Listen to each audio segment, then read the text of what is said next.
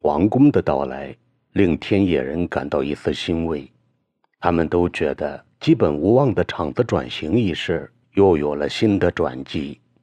这种信赖的基础是天野厂子诞生之日起就与王宫的几次到来有着密不可分的渊源。村人的思维习惯总是以感性认识为主，理性的思维方式则不是他们所擅长的，或者是自身水平所达不到的。村人就是觉得王公是个大人物，是运筹帷幄、决胜千里之外的诸葛亮式的人物，简直就是活菩萨下凡到了杏花村。天野厂就算遇到了天大的困难，只要王公一出手，便能即刻化险为夷、遇难成祥。殊不知，此时的王公正为天野厂的现状愁苦得焦头烂额、无计可施呢。只拥有百多万流动资金的天野厂，要想实现转型，简直比登天还难。别的不讲，仅是上设备一项就能把厂子掏空，更别说企业运转所必需的大量流动资金要到哪儿去淘腾了。几天转悠下来，王工和同来的技术员绞尽脑汁地想办法寻突破，最终也是一筹莫展，无计可施。厂子转型必须购进先进的机器设备，买机器就得有钱才行。俩人又不会印钞票，当然就解决不了资金短缺的问题。解决资金短缺的唯一渠道只能是贷款。近些年来，当地银行为了促进经济发展上项目，采取了近乎极端的措施，大胆地开展放贷业务。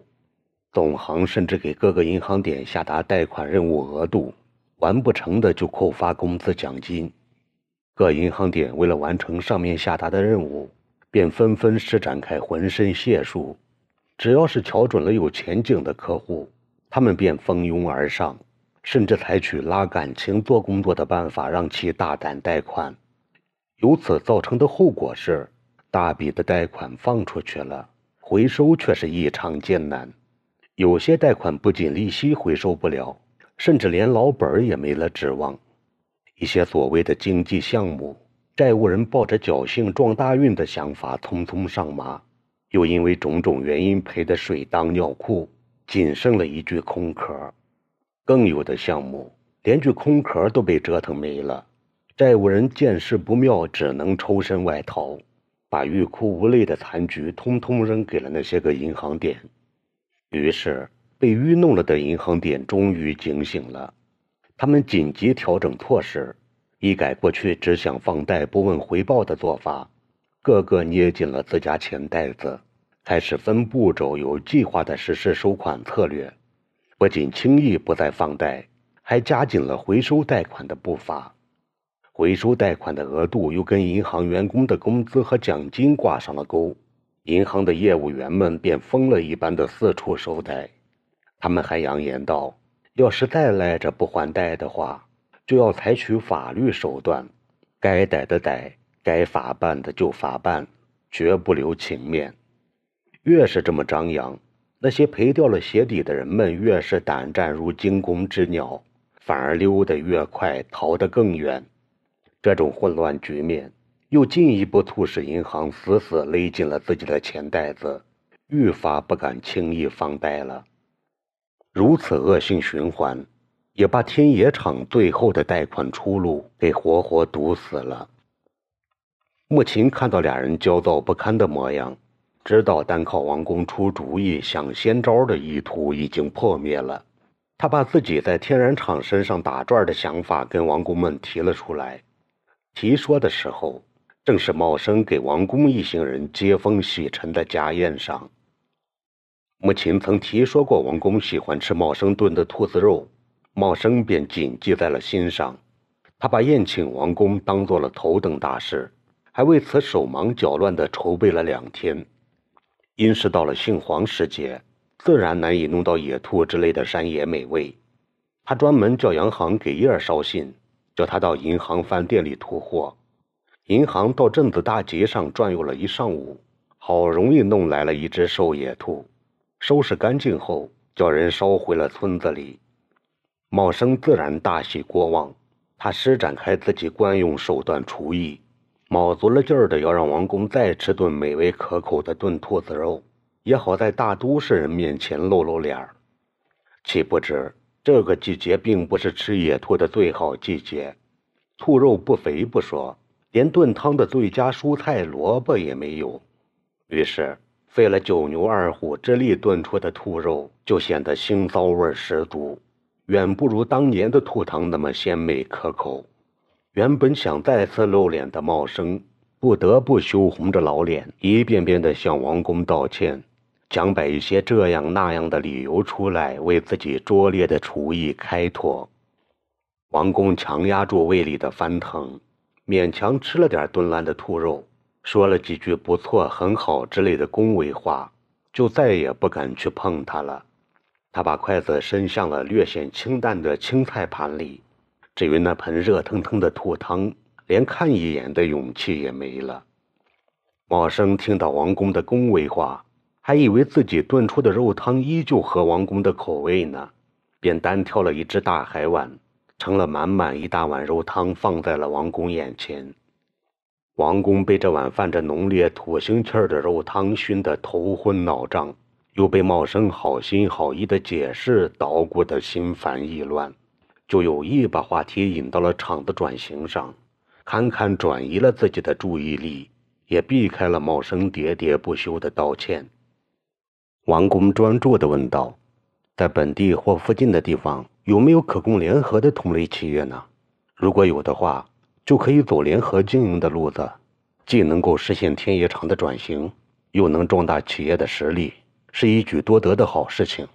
这样的成功范例在外地是举不胜举的，成功的几率也大得多。”杏仔和凤就急着瞅木琴，意思十分明了。木琴沉思了一下。把天然厂自建厂到现在的情况详细的讲述了，同时也把自己的初步想法和盘端了出来。初始，王公听了甚感兴趣，但听到天然厂与合作方打官司后，这种渐起的兴奋又慢慢淡了下去。他担忧道：“这是个千载难逢的好机会，但成功的把握并不大。”他随即列出了自己担忧的理由。一是天然厂高额的产权归属问题能否得到彻底解决而不会留下任何后遗症；二是北山一村在整个企业中拥有的自主支配权比重到底能有多大；三是天然厂在这种不摸底细、难探深浅的官司中有着多大胜算。特别是这场官司的结果，对叫王公不放心。看到穆琴等人心灰意冷的样子。王公又说：“其实这个想法很好，并非行不通的。只要合作双方的官司能有个了局，且北山一村能够赢得整个企业的全部产权，天野与天然的合作将会顺利实施的。从目前发展状况看，天然的先期合作里面似乎深藏了一些令人费解的因素和真假难辨的信息。现在的焦点问题是。”与天然厂合作的对象到底是什么来头？有着怎样的合作意向和企图？合作期间又有着什么样藏而不露的内幕？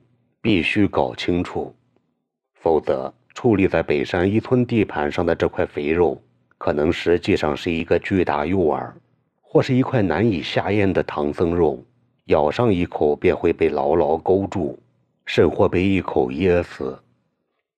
见穆琴等人脸上写满了近乎绝望的神情，王公心下立时又软了。他随即说道：“要搞清楚这些并非难事。这几天我准备把所有精力用到这方面上。若是有了利好消息，我们天业厂便能绝处逢生，且有着不可预知的发展前景。至于出现相反的结果，结局又会怎样？”